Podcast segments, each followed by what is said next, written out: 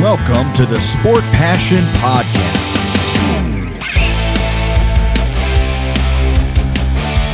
And here is your host, Lars Marendorf.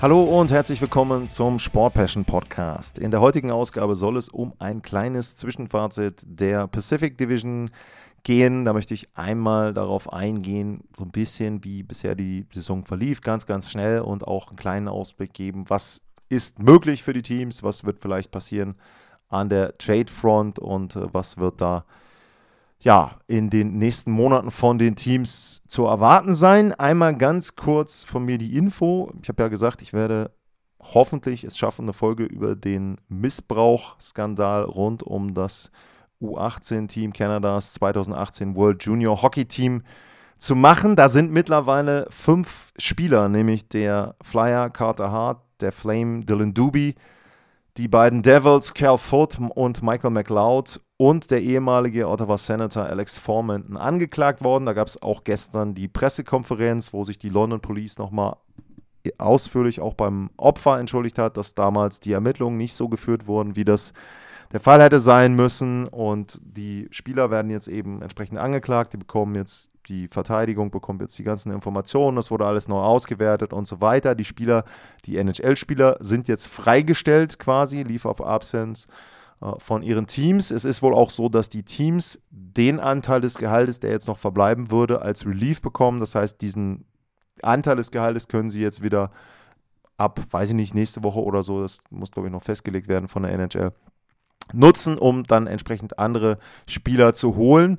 Und ähm, ja, alle anderen Details, ihr habt natürlich entsprechend die anderen Quellen. Wie gesagt, ich habe da im Moment noch nicht die Zeit, das Ganze sauber aufzubereiten. Deswegen steht es mir nach, bei so, so einem Fall, finde ich, sollte man das Ganze schon richtig und chronologisch wieder aufbereiten. Das habe ich ja damals auch gemacht rund um die Blackhawks.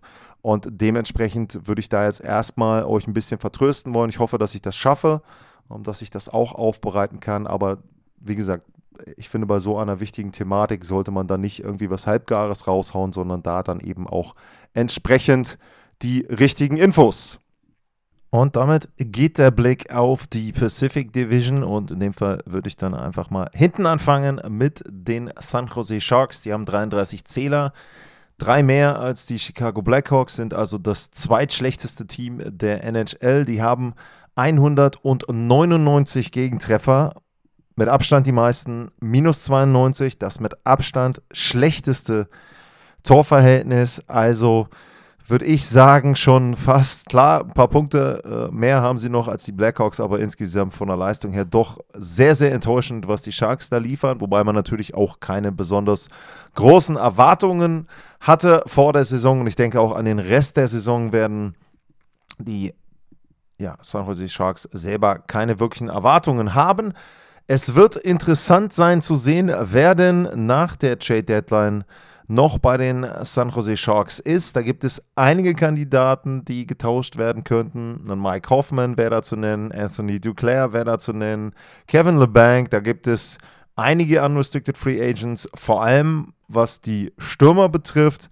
Äh, bei den Verteidigern eher weniger. Ähm, ich weiß nicht, ob sie versuchen werden, einen äh, Jan Ruther loszuwerden, aber ähm, das könnte eine Möglichkeit sein. In, auf der Torhüter-Position noch Capo Kakkonen aber äh, ja, ansonsten die San Jose Sharks ein schlechtes Team, da ist auch nicht viel zu erwarten und ich würde auch sagen, im Moment entspricht das fast auch der Prognose vor der Saison. Dann die Anaheim Ducks, die sind ein Team, was ziemlich eingebrochen ist im Verlaufe der Saison. Der Start war gar nicht so schlecht, aber dann ging es sehr, sehr schnell weit nach hinten und bei den Anaheim Ducks gibt es auch einige Kandidaten, die ja, heiß gehandelt werden bei den Trade Boards. Da ist zum einen äh, zu nennen Adam Henrique, der anscheinend im Moment der Center ist, der auf Nummer 1 steht, was die Center-Reihenfolge von möglichen Trade-Szenarien betrifft. Da hatten wir Sean Monahan und Lindholm, die dann eben schon die Teams gewechselt haben. In der Pacific kommen wir ja gleich nochmal zu. Und Adam Henrique wäre derjenige, der da noch mit draufsteht. Äh, Jakob Silverberg ist sicherlich auch noch jemand, den man irgendwo mit auf dem Zettel haben muss. Frank Vatrano äh, wurde auch schon bei einigen Seiten genannt, auch jemand, der vielleicht dann nochmal äh, das Team äh, wechseln könnte. Ähm, bei Surferberg muss man sagen, der hat auch in den letzten Jahren keine gute Entwicklung genommen, hat ja zwischendrin mal immer über 20 Tore gemacht. Das ist auch schon etwas länger her. Letztes Jahr 10 Treffer, dieses Jahr 5. Ähm, weiß ich nicht, ob sie da viel für erhalten werden. Äh, Trevor Seagrass ist ein Name, der auch immer mal wieder auftaucht in verschiedenen Trade-Szenarien. Da muss man sagen, der hat ja nur noch ein paar Jahre Vertrag, aber irgendwo scheinen da auch die Anaheim Ducks enttäuscht zu sein von seinen Leistungen. Gut, ich würde aber sagen, an der Stelle äh, ist es eben so, dass man da vielleicht nochmal abwarten sollte. Mit 22 ist er auch jetzt noch nicht komplett abgeschlossen in seiner Entwicklung. Dementsprechend erwarte ich persönlich nicht, ähm, dass er dort getauscht wird. Dann kommen die Calgary Flames und die waren ja schon aktiv auf der Jade Front und haben da eben Lindholm schon abgegeben. Äh, Christopher Tanev ist natürlich einer von den Spielern, die auch immer wieder genannt werden, wenn man sich einfach auch die Verteidigung anguckt. Noah Hannafin ähm, ist noch mit dabei. Dazu gibt es äh, Oliver Kylington, auch noch als Unrestricted Free Agent. Kevin Rooney hätten sie vorne noch auch als Center. Vielleicht für ein Team, was bei Adam Henrique nicht zuschlägt, aber nicht ganz so viel ausgeben will. Noch jemand, der interessant sein könnte. Also ich glaube, die Calgary Flames werden offen sein für Angebote und sich dann eben anschauen, was da auf dem äh, Tisch liegt, was am Angebot abgegeben wird und Craig Conroy wird dann eben entscheiden, passt das für uns und ist das etwas, wo ich sage, da kann ich mit leben. Äh, ich denke, am wahrscheinlichsten wird es sein, dass Chris Tanev äh, das Team wechseln wird. Ansonsten insgesamt zur Saison denke ich schon, dass da auch die Calgary Flames eines der Teams sind, was ziemlich enttäuscht hat, was ich ganz interessant und bemerkenswert fand. Ich hatte ja vor kurzem die Umfrage gemacht und da hat kein keiner von euch in irgendeiner Form äh, Calgary genannt. Also ich hatte Ottawa, New Jersey, Minnesota und Seattle, kommen wir gleich noch zu, vorgegeben. Und es hat keiner irgendwie gesagt, naja, Calgary ist für mich auch eine Enttäuschung. Ich glaube, die sind auch da, wo man sie erwarten konnte. Sicherlich hätte es mit einem neuen Coach etwas besser laufen können, aber insgesamt ist das dann eben doch dementsprechend, was man vor der Saison voraussehen konnte. Absolut enttäuschend. Weiterhin ist sicherlich äh, Jonathan Huberdeau, wo man wirklich sagen muss, also dieser Vertrag könnte der schlimmste Vertrag werden in der kompletten Liga, wenn er das nicht schon ist. 10,5 Millionen zahlen sie ihm bis 2031. Und in dieser Spielzeit sind seine Statistiken auch nicht viel besser. Sechs Tore, 20 Vorlagen. Also da ist das Preis-Leistungs-Verhältnis absolut nicht gegeben. Und eben dann auch kein Wunder, dass sie da relativ schlecht abschneiden.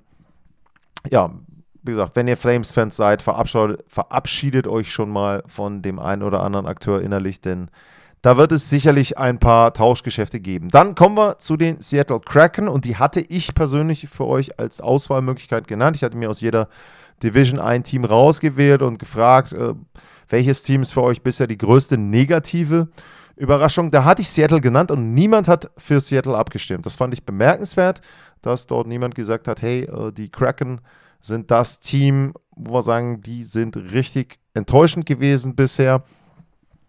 Ich muss schon sagen, auch da ist die Leistung und das aktuelle Standing äh, der Kraken wahrscheinlich dementsprechend, was man vor der Saison erwarten konnte. Sie sind in der Division im Moment auf Platz 5 mit 52 äh, Punkten. Und wenn ich jetzt mal umschalte hier auf das Rennen um die Wildcard-Plätze, ja, dann liegen sie da auf dem äh, vierten Rang, also 1 und 2 äh, wären die Wildcard-Positionen. Die haben im Moment Los Angeles und St. Louis und Seattle ist mit 52 Punkten ganz gut dabei. Allerdings haben sie ein bzw. zwei Spiele mehr als die Teams davor. Dazwischen liegen auch noch die Predators. Also es ist was möglich für die Seattle Kraken. Und äh, die können äh, sicherlich da noch die Playoffs erreichen. Aber auch da ist eben die Frage, was ist da möglich und was könnten sie vor der Trade-Deadline noch machen, äh, wenn sie verkaufen wollen. Justin Schulz wäre vielleicht jemand als Stürmer, Alexander Wernberg auch als Center, wäre auch nochmal jemand, den sie abgeben können. Jordan Eberly ist auch unrestricted Free Agent nach der Saison.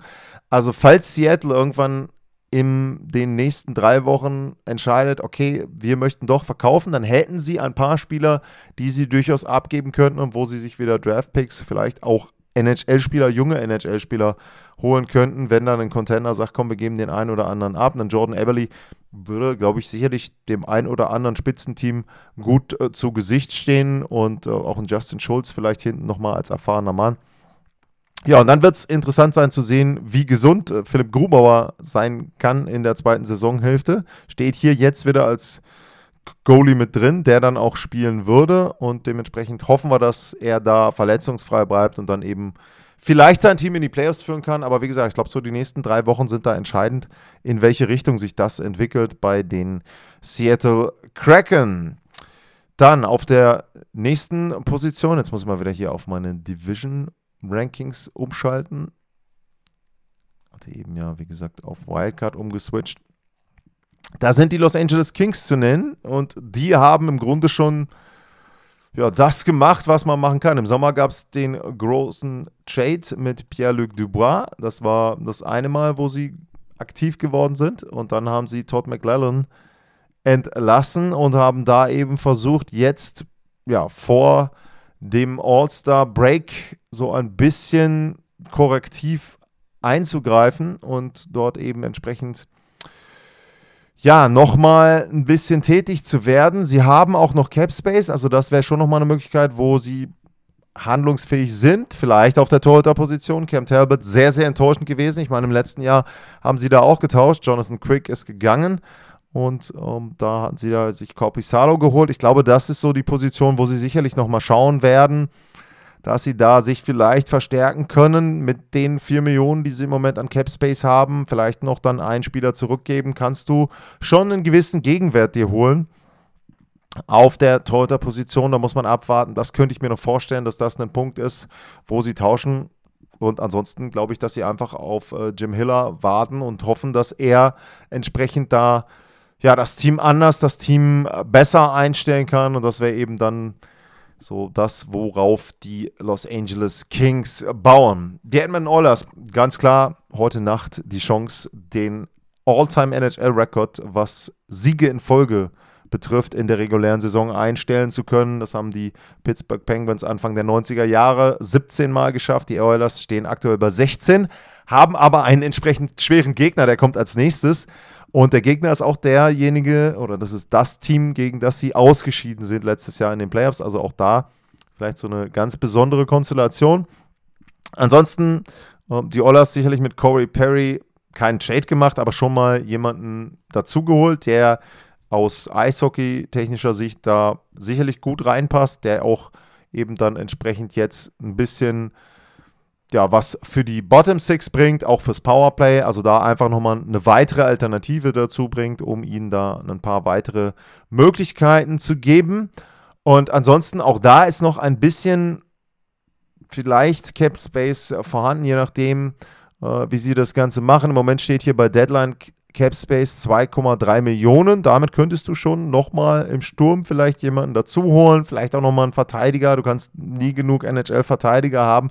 Aber da ist dann eben auch die Frage, ob sie in irgendeiner Form noch einen anderen Spieler loswerden. Idealerweise wäre das natürlich in dem Fall dann äh, Jack Campbell, wenn sie den irgendwie tauschen könnten, wäre das großartig. Da glaube ich nicht dran. Also ich glaube auch nicht, dass zum Beispiel ein Team wie Los Angeles da sich einen Jack Campbell holen möchte und sich dann eben vor allem die nächsten drei Jahre ans Bein binden möchte. Dieses Jahr wäre das, glaube ich, nicht so das Problem, dass man da vielleicht ein Team findet, was sagt, hey komm, äh, wir übernehmen ihn. Aber die nächsten Jahre, das wird sicherlich sehr, sehr schwierig. Ansonsten sind die Oilers sehr gut aufgestellt, nicht perfekt, Okay, das hat, glaube ich, der Saisonbeginn auch gezeigt und die Torhüterposition ist immer noch so ein kleines Fragezeichen. Aber sie sind schon sehr gut aufgestellt und wie gesagt, klar, ein Verteidiger wäre möglich, vielleicht noch einen zusätzlichen Stürmer. Idealerweise findest du auch nochmal einen Backup-Torhüter, aber das sind sehr, sehr viele Dinge. Ich glaube nicht, dass sie alle drei Probleme lösen konnten zur Deadline, aber als eine oder andere wird da sicherlich möglich sein. Dann geht es zum Gegner heute Nacht und auch letztes Jahr in den Playoffs zu den Vegas Golden Knights. Die ja sind auch in einer Position, wo sie sich, glaube ich, ganz wohl fühlen, wenn sie auf zwei bleiben könnten, zumindest Heimrecht haben könnten in der Division. Ich glaube, das wäre ihnen schon recht, den Vegas Golden Knights. Da könnten sie zumindest dann drauf bauen und eben dann auch sagen, wenn wir ein Spiel 7 hätten gegen höchstwahrscheinlich dann die Oilers, äh, dann könnten wir das auch zu Hause wieder entscheiden. Letztes Jahr haben sie das gar nicht gebraucht, haben sie es auswärts entschieden. Aber ansonsten, ja, bei Vegas, sie haben noch ihre ersten drei Picks im nächsten Draft. Also sie haben tatsächlich ihre ganzen ersten drei Picks in den nächsten Jahren. Das heißt also, einen Erstrunden-Pick könnten sie nochmal abgeben. Auch da steht im Moment 2,8 Millionen an Deadline Cap Space. Damit könntest du auch nochmal den einen oder anderen Spieler holen. Sie haben selber auch Free Agents, wobei da brauchen wir gar nicht drüber reden. Die werden sie nicht tauschen. Marchesso und Chandler Stevenson um die Probleme oder auch ein Alec Martinez um das Problem kümmern sie sich dann in der Sommerpause. Äh, ich denke, dass sie auch gucken eben nach einem Forward, der vielleicht noch möglich ist, nach jemandem, der ja auch da die Verteidigung vielleicht noch unterstützt. Torhüter-Position sind sie insoweit ja eigentlich gut aufgestellt mit Aiden Hill und äh, Logan Thompson, wenn die beiden gesund bleiben.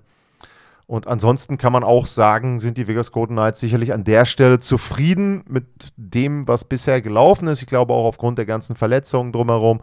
Ähm, sicherlich, das wird ein großes Thema sein. Jack Eichel im Verlauf der verbleibenden Saison, ob Jack Eichel gesund bleibt, äh, beziehungsweise gesund wird und dann eben entsprechend auch gut zu den Playoffs zurückkommt. Ich glaube, das ist das größte Thema, was die Vegas Golden Knights bewegen wird in den verbleibenden zwei Monaten ungefähr in der regulären Saison. Und ja, dann gehen sie sicherlich als sehr, sehr unbequemer Gegner in die Playoffs, muss man eben schauen. Also mit Eichel weiterhin Titelfavorit, ohne Eichel, mh, hm, kann ich mir dann schwierig vorstellen, vor allem bei dem Weg, den sie dann erstmal in der eigenen Division, aber auch im Westen theoretisch dann gehen müssten. Und theoretisch heißt natürlich, dass die Teams, die höher platziert sind, sowohl in der Pacific als auch in der Central, sich dann letzten Endes durchgehen. Und das Team, was im Moment über den Vegas Golden Knights steht, das sind die Vancouver Canucks. Und die Vancouver Canucks sind auch die Mannschaft, die ihr gewählt habt als die bisher größte positive Überraschung in der Saison. Da hatte ich vorgegeben Vancouver, Winnipeg, Philadelphia und die Montreal Canadiens und da ist Vancouver mit über der Hälfte der Stimmen bei euch das Team gewesen, wo ihr gesagt habt, das ist die größte positive Überraschung. Und ja, ansonsten wurde noch Winnipeg zweimal genannt, da werde ich darauf eingehen, wenn es dann um die Central geht. Aber die Vancouver Canucks auch für mich ein, eine positive Überraschung. Ob sie jetzt die Größe sind, würde ich mal dahingestellt lassen. Für mich sind sie nicht ganz auf dem Niveau tatsächlich wie Winnipeg. Also ich hatte ja auch schon angedeutet, glaube ich, in der Awards-Folge, dass ich zum Beispiel die Jack Adams Trophy für den Coach of the Year ähm, schon in Richtung Rick Talkett sehe. Also da ist er, glaube ich, für mich einer der Kandidaten überhaupt. Und das ist eben für mich schon ein Punkt, wo man sagen kann, hey, ähm, da glaube ich, dass sie in der Lage sind, eine gute Saison zu spielen und er dann eben dort hoch in dem Ranking sein wird, was den Trainer des Jahres betrifft. Sie haben ihren großen Trade schon gemacht. Elias Lindholm ist da. Über den Trade haben sie tatsächlich auch nochmal Salary Cap frei geschaufelt, wobei hier im Moment steht, Deadline Cap Space sind nur knapp unter einer Million. Das heißt also, wenn sie noch großartig was machen möchten, dann müssen sie sicherlich noch den ein oder anderen Spieler vom Roster mit abgeben, beziehungsweise noch ein paar andere Deals machen, um da ein bisschen Salary Cap Space zu haben. Sie wurden mit Chris Tanev in Verbindung gebracht. Da gab es wohl auch Bestrebungen, den in diesen Lindholm Trade mit einzubinden. Das hat nicht geklappt, nicht funktioniert. Ähm, das wäre natürlich ein Spieler, der sehr gut da reinpassen würde, auch nochmal als Defensive Defenseman den sie da sicherlich gut gebrauchen können. Interessanterweise wird auch Nikita Sadorov gehandelt. Der kam ja jetzt erst aus Calgary. Das heißt also, der könnte weitergetauscht werden. Natürlich werden die Flames den nicht wieder aufnehmen, nachdem er da ja weg wollte und sie ihn nach Vancouver abgegeben haben, werden sie ihn sicherlich nicht zurückholen. Ähm, ja, ich kann mir vorstellen, dass sie noch was machen. Ich glaube aber, der, so, der große Trade mit äh, Chris Tanev wird es meiner Meinung nach wahrscheinlich nicht werden. Sie werden da vielleicht eher so einen kleineren Deal machen, einen anderen Verteidiger sich holen, äh, wo es dann vielleicht auch ein bisschen besser passt, auch was das Gehalt betrifft. Aber ja, ich glaube, die Vancouver Canucks sind all in. Die werden versuchen, möglichst sich noch zu verstärken und sind für mich eines der richtig, richtig positiven Teams, eine richtig, richtig positive Überraschung, weil wir auch in den letzten Jahren so ein bisschen darüber geredet haben, auch immer wieder, wie ja, dysfunctional, also wie wenig da insgesamt der, das Management funktioniert hat anscheinend, die Fans waren alle unzufrieden und so weiter. Und da haben sie richtig gute Arbeit geleistet. Rutherford, Alvin, also da ist schon viel, viel ähm, passiert bei den Vancouver Canucks und ich finde, die sind eine richtig gute Story. Ich traue ihnen ein bisschen was zu, zumal sie wahrscheinlich, wenn sie denn jetzt auf 1 bleiben sollten, den etwas einfacheren Weg haben werden, mindestens in der ersten Runde, vielleicht auch in der zweiten Runde, einfach deshalb, weil durch die Paarung äh, Vegas gegen Edmonton wird eines der beiden Teams, würde ich mal vermuten, verletzt und müde dann in die Division Finals, wenn man die so nennen will, in die zweite Runde dann einziehen. Und das wird natürlich dann ein Vorteil sein, eben für die Vancouver Canucks. Aber auch da, du musst deine erste Runde gewinnen. Das haben wir auch im letzten Jahr gesehen. Das ist nicht so einfach. Auch da kann man eben dann gegen Seattle zum Beispiel auch ausscheiden, falls es dies Division-interne Duell geben sollte. Also von daher, die Canucks für mich immer noch so ein bisschen auf tönernen Füßen. Mit dem Lindholm-Trade haben sie sich sicherlich sehr stabilisiert, sehr, sehr viel da auch dazu gewonnen an Flexibilität, an Qualität. Äh, hört euch da die Folge nochmal an. Wenn ihr, wenn ihr das hören wollt, ist glaube ich Folge 378 oder äh, 77, 78 irgendwo in dem Dreh. Aber ja, ansonsten ähm, glaube ich, die Vancouver Canucks sehr, sehr gut unterwegs. Das war ein kleiner Schnelldurchlauf über die Pacific Division. Das werde ich für die anderen auch nochmal machen mit einem kleinen Ausblick. Vielleicht auch so ein bisschen schon mal ein kleines Saisonfazit. Und äh, dementsprechend geht es dann weiter. Wenn euch das Ganze gefällt, wenn ihr sagt, hey, ähm, ich finde den Podcast gut, ich finde das, was du da machst, was du da auch an Content bringst und auch diese Zwischenfazit gut, dann einmal natürlich sehr, sehr gerne Feedback, info at sportpassion.de at Lars-Ma und Ansonsten einfach mal in die Shownotes schauen. Ihr könnt dauerhaft Supporter werden bei steadyhq.com slash sportpassion oder aber einmalig über paypal.me slash sportpassion.de. Das wären die Möglichkeiten, wenn ihr da also ein bisschen den Podcast und auch die Produktion des Podcasts unterstützen wollt. Ich habe ja schon erwähnt, ich habe auch darüber nachgedacht, gedacht, da ähm, vielleicht dann auch ein bisschen mehr mit Videos zu arbeiten, aber auch das ist ein Thema, muss ich mal schauen, werde ich ein bisschen experimentieren, glaube ich, am Anfang. Und dann eben auch auf euer Feedback angewiesen sein. Also auch da sehr, sehr gerne. Gibt ja da auch dann die Möglichkeit, äh, wenn ihr bei Instagram seid, auch da gebe ich dann gleich nochmal den Hinweis.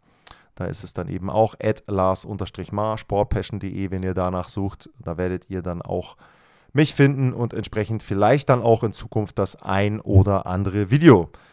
Das war's für heute. Vielen Dank fürs Zuhören. Bleibt gesund und tschüss. Sportliche Grüße. Das war's, euer Lars.